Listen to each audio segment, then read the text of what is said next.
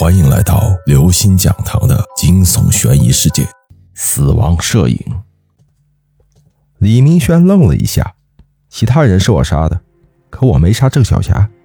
她们是姐妹，生魂相似，根本没办法用。那是谁杀了郑小霞？李明轩已经在七个舌头位置上各摆了一张照片，然后阴森地对孙雷说：“把你的照相机也摆上去，然后自己站在第九个位置上。你如果不照着做，洪文斌就死定了。”孙雷无可奈何，只好站在了一个蛇头上。月亮透过窗棂，照在洪雪艳的身体上，像蒙了一层乳白色的轻纱。李明轩割开手腕，让血顺着凹槽充满这个阵法，口中念念有词。那些人血开始发光了，四周的寒风席卷而来，顿时房间里阴气逼人，烛火都变成了惨绿色。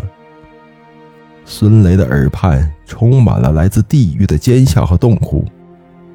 孙雷的耳畔充满了来自地狱的尖笑和痛哭，空气开始抖动起来，鬼门就要打开了。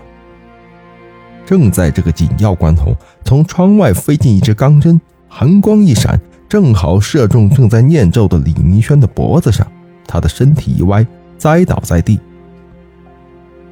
一个嘶哑却充满磁性的声音传来：“李明轩，我们很久没见面了，还记得我杜尚吗？”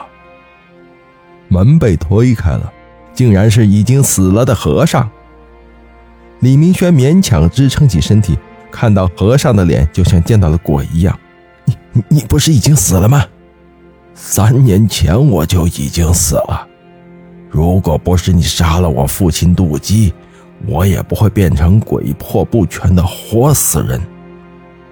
杜尚的眼中燃起了怨毒的火焰，他把头转向惊诧的孙雷说：“想不到吧？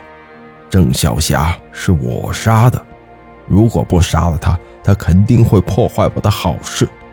今天，我就是要借他这个阵，把残缺的魂魄补全。”成为一个真正的人，杜尚望了望人事不省的李明轩，说：“孙雷，我不想伤害你，也知道李明轩要对你不利，所以我摄取了郑小霞的魂来代替你的位置。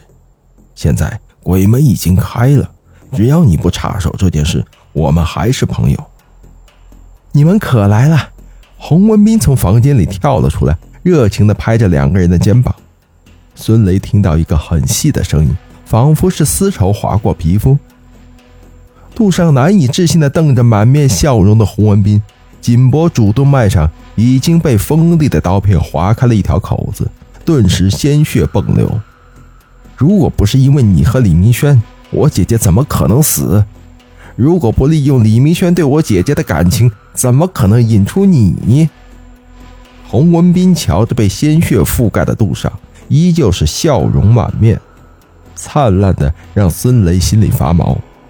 孙雷刚想逃，忽然发觉浑身无力，没跑几步就瘫在地上，动都没办法动一下。